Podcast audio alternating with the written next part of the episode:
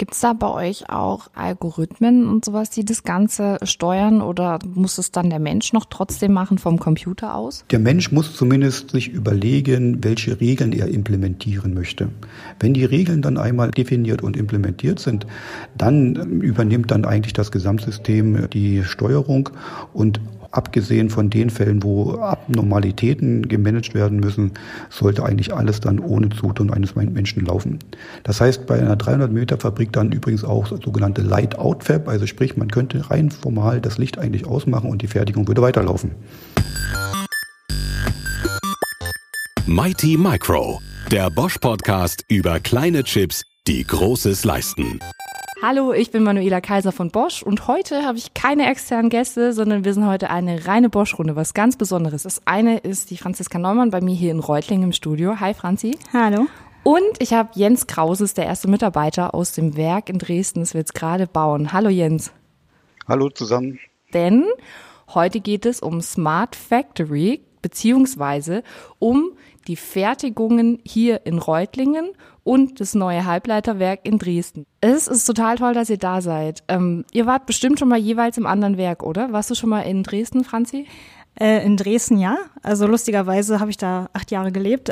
Ich habe da selber angefangen, äh, habe da studiert und äh, einem anderen Halbleiterwerk angefangen. Aber jetzt in dem Bosch-Werk war ich leider noch nicht.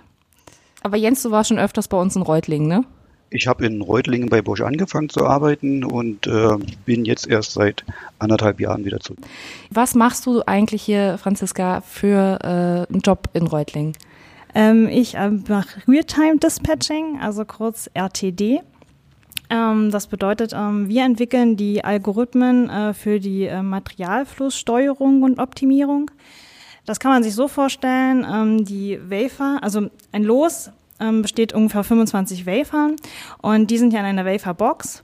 Und diese Waferbox ist mit einem RFID-Chip ausgestattet und damit weiß unser MS MES-System immer, wo die Charge ähm, sich befindet. Kurze Zwischenfrage, apropos komplex, für was steht MSE? MES, äh, Entschuldigung, MES, äh, Manufacturing Execution System, also das Fertigungsmanagementsystem, wo quasi alle ähm, Produktionsdaten erfasst werden. Perfekt. Und hi Jens, Du bist ja jetzt in Dresden zugeschaltet. Du bist der erste Mitarbeiter, muss man dazu sagen, den es in Dresden gab. Was war dein erster Tag und was hast du da so gemacht? So den eigentlichen ersten Tag, den äh, gibt es wahrscheinlich gar nicht so richtig, weil ich hatte ja aus Reutlingen heraus schon das Vorbereitungsprojekt entsprechend ja mit unterstützt. Im Rahmen dieses Vorbereitungsprojektes bin ich dann regelmäßig nach Dresden eher gependelt, äh, um entsprechend an, an äh, Ende 2016 die ersten Gespräche mit den äh, städtischen Behörden entsprechend aufzunehmen. Den richtigen ersten Tag, den kann man vielleicht damit beschreiben. Wir hatten dann im April 2018 ähm, ein Bürogebäude in, innerhalb kürzester Zeit entsprechend angemietet. Ähm, und den ersten Tag, das war noch relativ einsam hier. Die Kollegen, äh, die wir in dem Projektteam hatten, wir waren damals ein Team von rund sieben bis acht Mitarbeiter. Der Großteil war immer noch in Dresden und der erste Tag in diesem neuen Bürogebäude, der war relativ einsam. Und da stelle ich mir jetzt ein weites Feld vor und es stand noch gar nichts und du hast quasi Pionierarbeit da vor Ort geleistet, nenne ich es jetzt mal. Wie sieht es jetzt aus? Also da hat sich ja einiges getan. Kannst du uns ein bisschen mal beschreiben, wie jetzt die Waferfab Stand jetzt aussieht? Aktuell sind wir dabei, die ersten Maschinen einzubringen. Äh, wir haben bereits 70 Prozent aller Maschinen, die wir für den initialen Startup brauchen, bereits installiert. Dafür sitzen die ersten Kollegen, die sich mit der Anlageneinbringung als auch mit der Inbetriebnahme der Facility-Systeme beschäftigen, bereits im neuen Werk, im neuen Bürogebäude. Die Kollegen, die sich ähm, heute mit der Technologie Implementierungsvorbereitung beschäftigen oder die wie wir an den IT-Systemen arbeiten, werden Ende des Monats dann auch mit auf die Knappsdorfer Straße ziehen. Und wenn man sich das jetzt so vorstellt, es war eine breite Wiese, ähm, jetzt ist da eine Wafer Fab, wie es immer so schön heißt, also zumindest im Bauzustand. Kannst du uns mal erklären, was das überhaupt ist, eine Wafer Fab? Eine Weferfab ist eine Fertigung, äh, die Siliziumwefer bearbeitet über eine Reihe von Prozessschritten ähm, den Wefer dahingehend äh, prozessiert, äh, dass am Ende auf einem Wefer hunderte bis tausende kleine äh, Chips drauf sind, äh, die dann in weiteren Wertschöpfungsstufen dann zu den kleinen schwarzen Käfern verarbeitet werden, die dann wiederum zum Beispiel in jedem äh, Handy, in jedem Fernseher, in jedem elektronischen Gerät mit verarbeitet werden. Was ist denn das Besondere? Wir haben hier in Reutling ja schon die Wafer Fab mit 150 und 200 Millimetern Wafergröße, die da prozessiert werden. Was passiert da in Dresden? Was ist das Besondere am Werk in Dresden?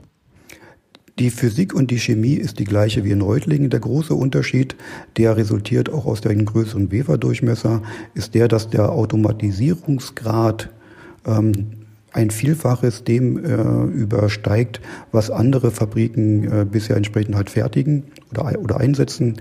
Ähm, wir werden vollautomatisiert die Fertigung fahren. Es wird keine direkten Mitarbeiter mehr geben. Ähm, die ganzen Maschinen liefern über mehreren hunderten Kanälen permanente Daten. Die werden wir alle entsprechend sammeln, verarbeiten, auswerten, Informationen daraus ableiten und zur entsprechenden weiteren Steuerung der Fertigung entsprechend verwenden. Fertigungssteuerung ist mein Stichwort, um äh, Franzi nochmal reinzuholen. Wie sieht's eigentlich aus? Ähm, in Reutling sind ja Mitarbeiter vor Ort. Kannst du uns da mal in die Waferfab mit reinnehmen und ein bisschen erzählen, was da, wie es da drin so aussieht? Wie kann man sich das vorstellen, wenn man da reingeht? Ähm, also wenn man da reingeht, da ist ja erstmal die Besonderheit, man kann ja nicht einfach mal so reingehen. Ähm, man muss sich erstmal umziehen, also man hat äh, erst so einen Bosch-Jogging-Anzug an und dann sieht man einen speziellen Reinraumanzug an. Also am Ende sieht man eigentlich bloß noch ähm, die Augen von äh, der Person. Ähm, das ist halt wichtig, weil wir die höchste Reinraumklasse haben und möglichst wenig Partikel ähm, verursachen. Kirschkern im Bodensee ist immer so der Vergleich, den ich immer bringe, wenn ich es erklären muss, oder? Ja, genau. Also es bedeutet, ähm, dass äh, so wenig Partikel im gesamten Rhein oder im Rheinraum sein dürfen wie zum Vergleich ein Kirschkern im Bodensee von der Größe. Genau. Sehr schöner Vergleich. Genau. Also man geht dann rein und ähm, wie ähm, Jens schon gesagt hat, also in Dresden ist jetzt vollautomatisiert, in Reutlingen ähm, ist es doch so, dass die Mitarbeiter ähm, die Lose teilweise von Hand beladen. Ähm, wir haben zwar schon ähm, gerade im Frontend ähm, immer mehr dabei, mehr zu automatisieren. Also wir sehen auch äh, Roboter, automatische Roboter, die ähm, die Maschinen beladen. Ähm, wir haben ein Transportsystem. Ähm. Ich finde die automatisierten Roboter, die wirklich selbstständig fahren, total faszinierend. Also das ist auch so mein persönliches Highlight, so wenn ich da reingehe. Die haben witzigerweise auch alle Namen nach den Kindern von Robert Bosch. Also nicht alle, aber zumindest in der Lithografie. Also Lithografie ist da, wo quasi die Wafer bedruckt werden. Das ist auch so ein Raum, den kann man sich vorstellen, der ist ganz gelb, weil einfach das Licht ähm, in, in anders sein muss als ein klassisches. Das mich gerne ergänzen. Ähm, und ähm, das ist einfach total faszinierend, weil die selbst autonom durch die Gegend fahren und wissen, wo sie von A nach B irgendwas aufsammeln müssen. Gleichzeitig aber auch, wenn ein Mensch durch die Gegend läuft und da zufällig in den Weg fährt, dann weichen sie aus und geben quasi den Menschen die Vorfahrt und arbeiten da Hand in Hand zusammen. Das finde ich total toll. Das ist mein persönliches Highlight. Was ist dein Highlight? Ähm, ja, eigentlich was du jetzt auch schon äh, gesagt hast. Also eigentlich dieses ganze Zusammenspiel, ähm, man muss sich ja überlegen, ähm, da sind ähm, teilweise bis zu 70.000 Wafer. Und wenn man jetzt einfach reinkommt, also wenn, man jetzt, wenn ich jetzt mal vergleiche mit einer Fertigungsstraße in der Automobilindustrie, da kann man selbst als Laie sehen, okay, wo ist der Anfang, wo ist das Ende. Aber wenn ich jetzt reinkomme als Laie, ähm, sehe ich erstmal nicht, okay, wo, wo fängt jetzt überhaupt äh, die Produktion an, wo endet sie.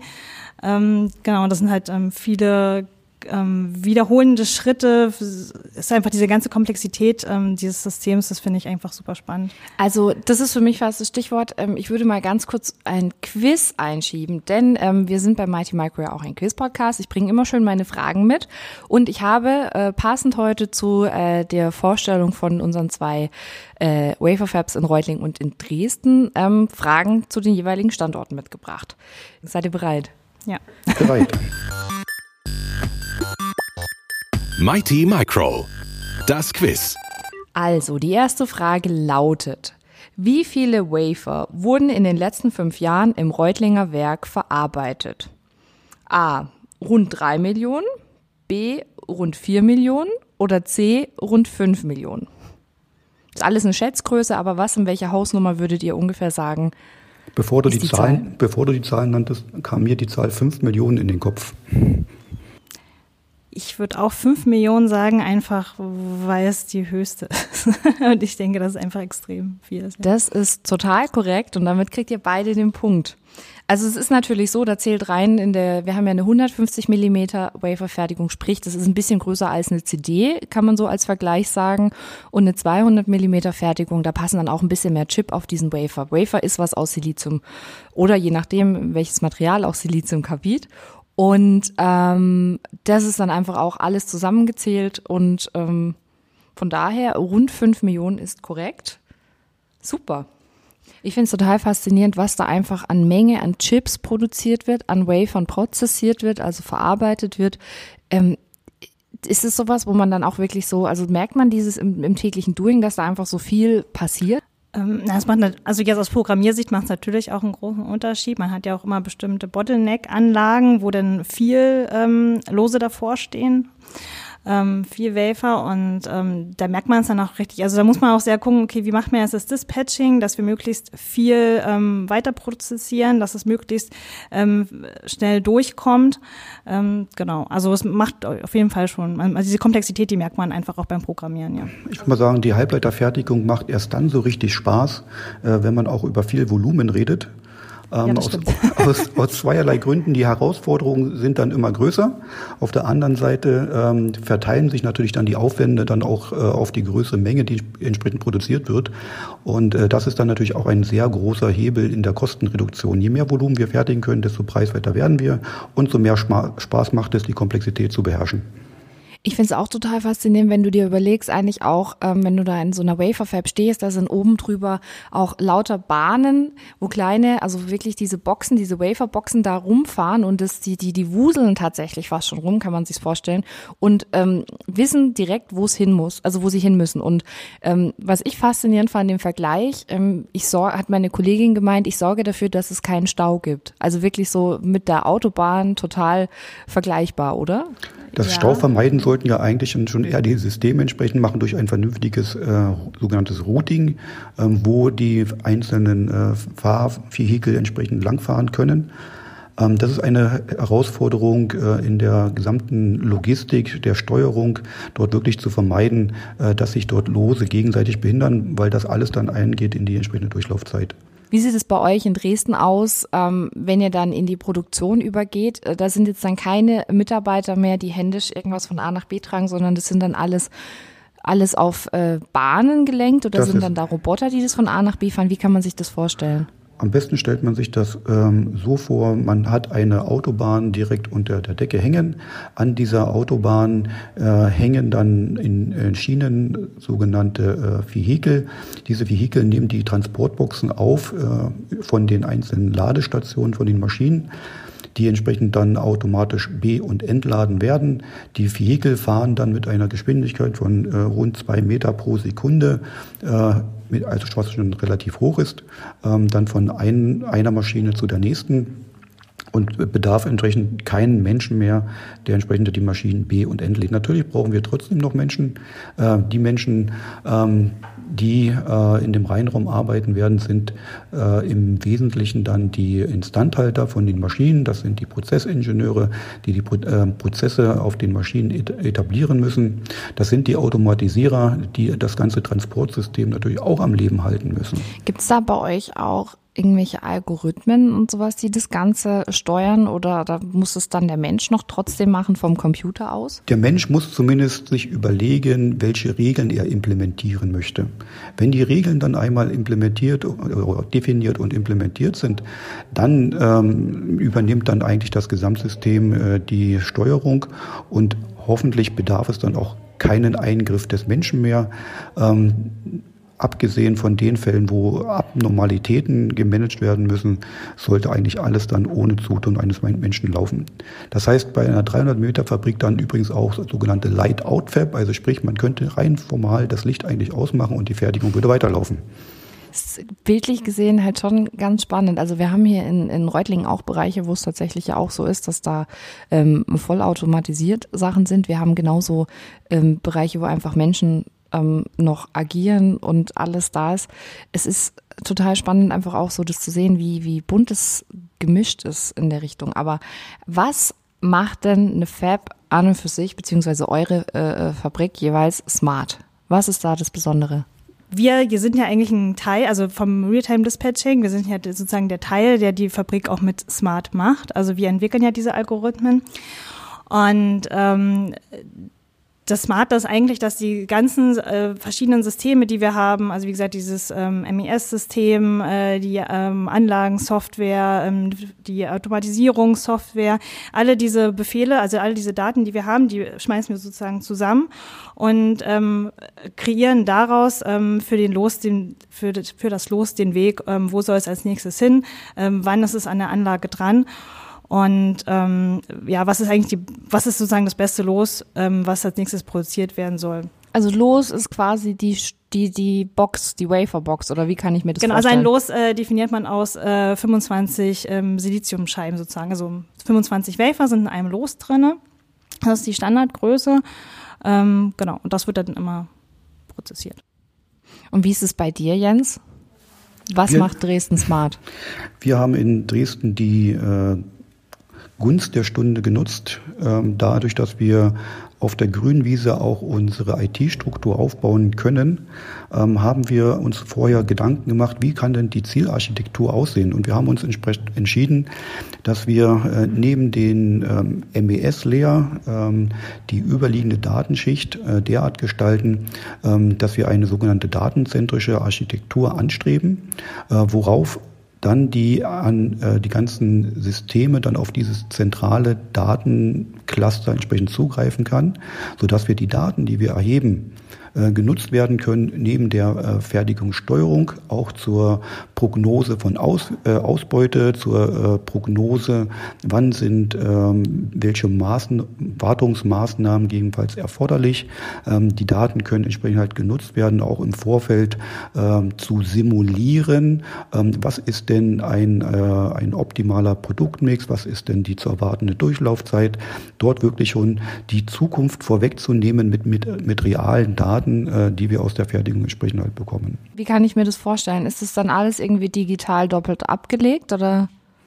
Ja, es ist ähm, die reale Umwelt wird entsprechend in Nullen und Einsen äh, übersetzt äh, und ähm, werden dann zu sogenannten digitalen Zwillingen äh, ja wieder zusammengesetzt, je nach Anwendungsfall äh, dann entsprechend zu einem ähm, besonderen digitalen Zwilling als äh, virtuelle Abbildung der äh, Realität äh, im, im Gesamtsystem. Was ich ja total faszinierend fand, als ich das erste Mal in Dresden war, da stand auch ein paar Sachen noch nicht und da wurden dann einfach auch über Augmented Reality mit einem Tablet gezeigt, okay, da kommt jetzt das Teil hin, da wird Schraube X montiert, ähm, das ist ja alles abgebildet, oder? Genau, das war unser erster digitale Zwilling, den wir hatten und zwar von dem gesamten Gebäudekomplex. Ähm, der ist in einem sogenannten 3D-BIM-Modell abgebildet. Äh, die gesamte Planung, das gesamte Design, der Entwurf des Gebäudes wurde in 3D bereits vorweggenommen oder 3D durchgeführt.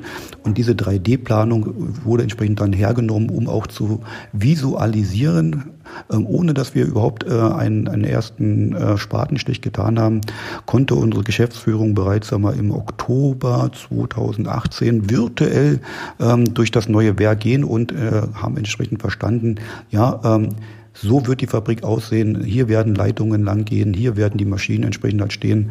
das war sozusagen der, der erste Schritt in eine voll digitale Fertigung.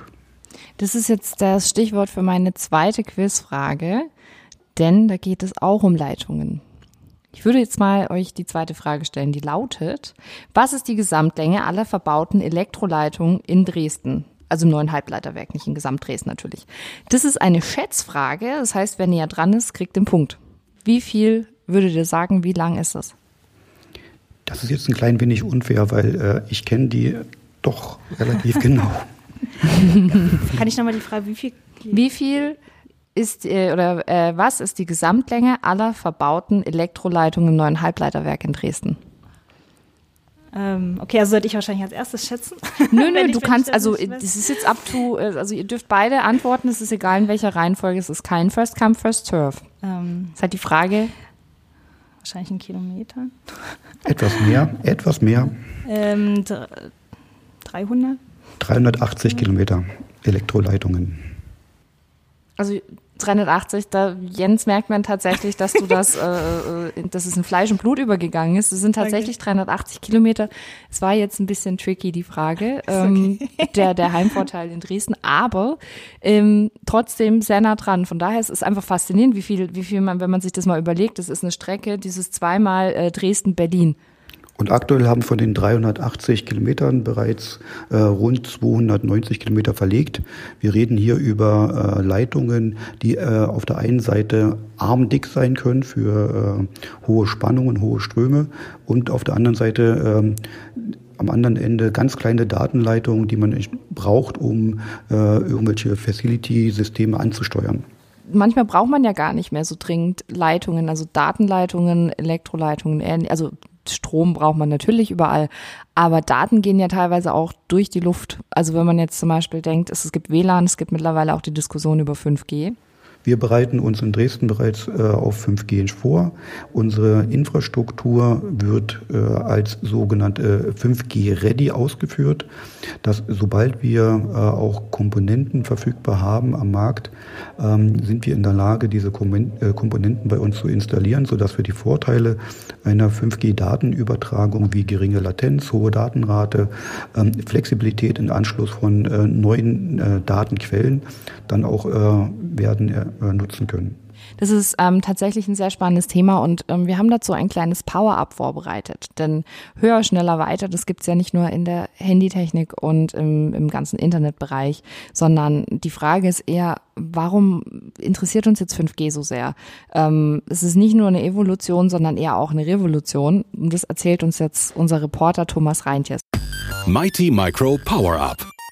Die Abkürzungen werden selbst immer kürzer. Nach UMTS kam LTE, jetzt startet 5G gerade durch.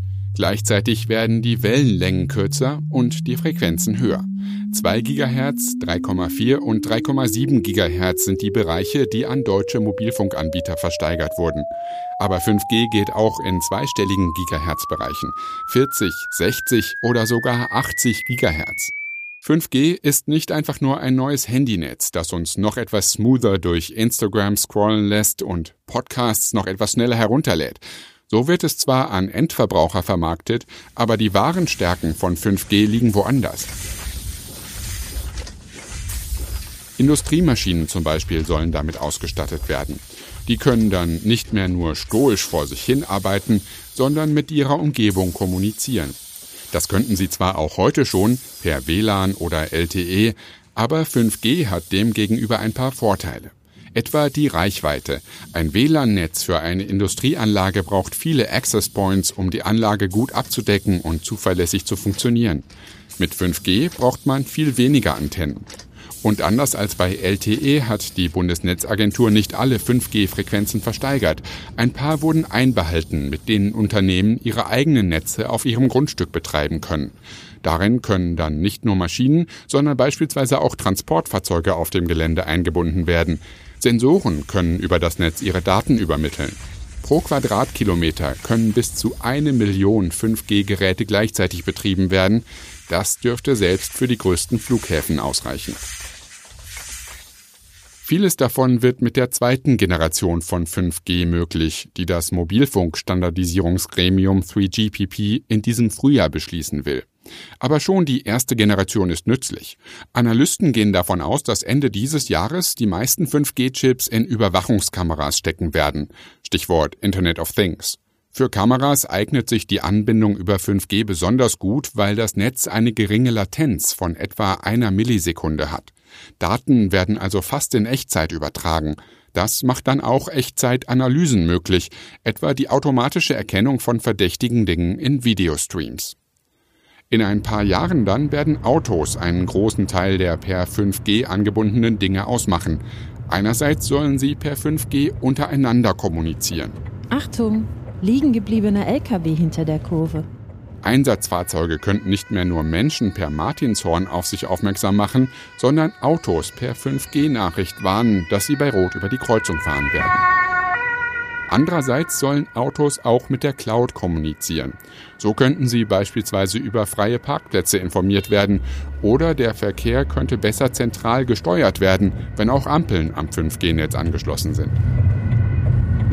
Die 5G-Technik ist anderen Funknetzwerken überlegen, weil sie in schnellen Fahrzeugen besser funktioniert. ICE-Reisende wissen, wovon die Rede ist. Die Technik bietet eine höhere Ausfallsicherheit, für sicherheitskritische Anwendungen ein entscheidendes Kriterium. In Zukunft wird mit 5G sogenanntes Network Slicing möglich sein. Damit lässt sich das Netz in mehrere Netze unterteilen, in denen unterschiedliche Qualitäts- und Sicherheitsmaßstäbe gelten. Für die Mensch-zu-Mensch-Kommunikation ist 5G sicher nice to have. Für die Maschine-zu-Maschine-Kommunikation ist 5G in vielen Fällen Grundvoraussetzung. Jens, würdest du sagen, das verändert äh, die, die, die Halbleiterproduktion, wenn man 5G einsetzt? Es besteht zumindest das Potenzial, dass, es, äh, dass die Fertigung ähm, ja, weiter erweitert wird mit weiteren Datenquellen. Ähm, bei 300 Meter ist es etwas anders als äh, in dem eben äh, gerade gehörten Bericht.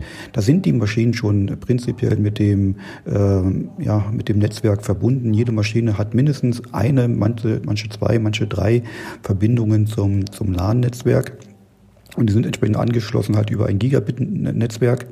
Ähm, den den Vorteil dann für die äh, 5G, den muss man sich dann von einzelnen Use Cases dann entsprechend halt er, er, erschließen. Ähm, wir, denken an, an Dinge wie äh, zusätzliche Datenquellen zu erschließen, sei es Umweltsensoren, ähm, sei es Maschinensensoren, die äh, nicht direkt über die Maschine eingekoppelt werden, ähm, sei es über auch sogenanntes äh, Lokalisieren von bewegenden Teilen, wo man dann genau weiß, wo befindet sich eigentlich welche Komponente, die man vielleicht für irgendetwas braucht. Also da äh, und gucken wir uns entsprechend an, wo kann man entsprechend sinnvoll, äh, effizient ähm, dann 5G entsprechend einsetzen. In Reutlingen sind wir zum Beispiel auch Teil des 5G Smart EU-Forschungsprojekts. Das heißt, ähm, da sind verschiedene Player dabei, teilweise aus der Telekommunikationsbranche, aber auch Fabrikbetreiber, Anlagenbauer, Universitäten natürlich auch, die gemeinsam forschen, welche Auswirkungen 5G auf Industrie 4.0 beziehungsweise auf die Fertigung haben.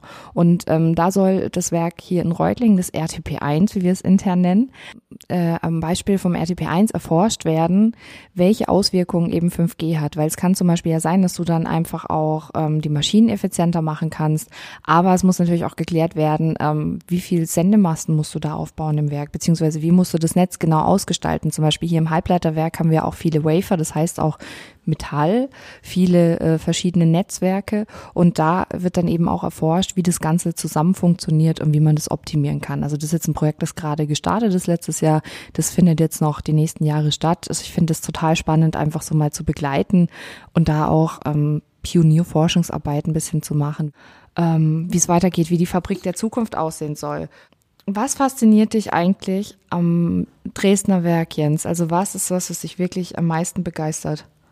Eigentlich fast alles. Ähm, die, die Chance, ähm, auf der grünen Wiese etwas zu realisieren, ähm, was über den heutigen Stand der Technik hinausgeht, die Fertigung doch versuchen, so wettbewerbsfähig äh, hinzustellen durch Anwendung von äh, neuen Technologien, ähm, die andere Werke äh, nicht die Chance haben, so schnell einzusetzen, weil sie auf bestehenden Infrastrukturen entsprechend halt aufsetzen.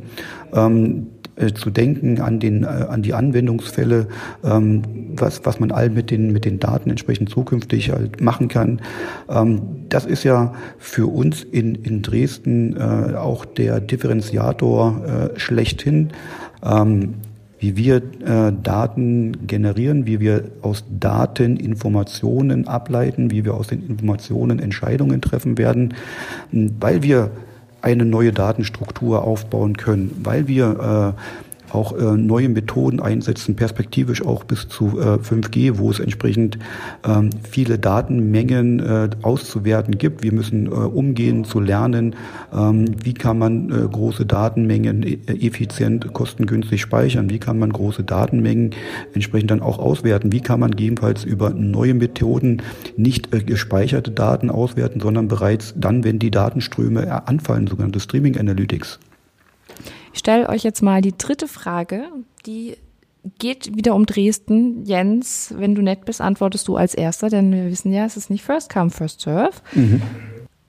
Aber du musst natürlich nicht. Wie viele Fußballfelder ist das Dresdner Werk groß? Sind es 10, 12 oder 14 Fußballfelder? Ja, ähm, habe ich, hab ich auch selber äh, ausgerechnet, die Zahlen nochmal entsprechend verifiziert, dabei gelernt, äh, dass es unterschiedliche Fußballfeldgrößen gibt. Und äh, wenn wir uns auf die DFB-Norm beziehen, dann reden wir über 14 Fußballfelder. Okay, also äh, wenn Jens das so genau schon weiß, dann ist das wahrscheinlich auch richtig. Also ich finde es total toll, du musst mal erklären, was da so für Unterschiede gibt. Also ich habe mal gehört, dass es bei Jugendfußballfeldern teilweise irgendwie andere Größen gibt oder so, aber dass es da so dermaßen Unterschiede gibt, war mir jetzt noch nicht bewusst. Ja, da gibt es durchaus äh, im 10-Meter-Bereich einige Unterschiede im Längen- und Breitenverhältnis. Ähm, deswegen auf der, DF die, der DFB hat eine gewisse Norm und mit dieser Norm kommt man auf circa ähm, 14 Fußballfelder. Umgerechnet also rund 100.000 Quadratmeter. Ja, diese Fläche erstreckt sich allerdings über äh, mehrere Grundstücke. Unser Hauptgrundstück, wo die Fabrik äh, draufsteht, äh, errichtet wurde, äh, einschließlich der Parkfläche, das sind rund äh, 65.000 Quadratmeter. Super. Du bist ein wandelndes Lexikon. Also es hat sich wirklich gelohnt, dich einzuladen. Und das merkt man auch an der Antwort. Ähm, ihr habt ein knappes Rennen gehabt. Es ist drei zu zwei ausgegangen, das Quiz. Herzlichen Glückwunsch, Jens. Vielen Dank, Franzi. Du warst wirklich gut es war ein kleiner Heimvorteil für dich, Jens. Deswegen ähm, freue ich mich trotzdem, dass ihr beide viel Spaß hattet beim Quiz, hoffentlich. Es ist ich, ja. total faszinierend. Ich gebe den Punkt, ich gebe den Punkt gerne ab. Wir können auch nochmal fragen, also alternativ auch, wie groß ist der Reinraum in einem Fußballfeld gemessen hier in Reutlingen? Ah, Reutlingen hat 12.000 verteilt, verteilt auf drei Reinräumen. Also ich rede jetzt nur von der Wafer Fab hier in, in, in dem einen Gebäude, das, die quasi. 141? Ja, genau. Also das ist jetzt, das, das ist sind, jetzt sehr detailliert. Sind, Moment. also die, also ich rede quasi von der Wafer Fab, äh, dem, dem Gebäude, in dem wir jetzt auch gerade aufnehmen übrigens die 141. Das sind jeweils äh, 4.500 Quadratmeter rund in der einmal 150 und einmal in der 200 Millimeter Linie. Sehr interessant. Fußballfelder? Oh, Fußballfelder umgerechnet, äh, das sind ja, äh, ja 1,4 rund. Äh, ja. Also Jens, du bist total der Zahlenmensch, das merkt man. Ja, äh, nach dem Insight bin ich ja auch ein blauer Mensch, äh, muss mich mal mit Details halt stark beschäftigen. Was ist blauer Mensch? Kannst du das bitte mal kurz erklären? Also es gibt ja, ich habe davon auch schon immer wieder gehört, dass ja immer wieder Menschen bei Bosch über Farben sprechen. Ja, ähm, ähm, vor äh, einigen Jahren gab es eine, äh, ja, gewisse Initiative, wo man zur Teambildung äh, Gruppen äh, gebeten hat, äh, sich zu, so als Person als auch als Gruppe äh, ja zu ähm, bewerten oder zu charakterisieren, vielleicht besser gesagt, ähm, wo nach einem gewissen Modell, ähm, nach einer gewissen Farbenlehre ähm, dann die, die Farben gewissen Eigenschaften äh, entsprechend halt zugeordnet wurden. Die Grundfarben sind dort ähm, blau, grün, gelb, rot. Ähm, blau steht an der Stelle dann für äh, ein gewisses äh, Detailverständnis oder Detailbedürfnis, wo man sagt, Achtung, äh, ja, ich möchte sehr viele Daten haben. Dann gibt es den grünen Mensch, ähm, der äh, sehr viel äh, Sorgsamkeit gegenüber seinen Mitmenschen entsprechend äh, walten lässt. Ähm, dann gibt es den, den roten Menschen, äh, der sagt äh, kurz und knapp, äh, ich möchte zack, zack, zack. Also er, der entsprechend äh, ja, versucht, Dinge schnell zu Ende zu bringen. Ja, und dann gibt es den gelben Menschen, äh, der gerne überall ja, involviert sein möchte, eingebunden sein möchte, der Pflege entsprechend halt bedarf. Nun gibt es halt diesen Menschen nicht in Reinkultur, sodass man da auch noch über äh, Zwischenfarben entsprechend halt äh, redet. Aber das ist bestimmt auch einen separaten Podcast mal wert.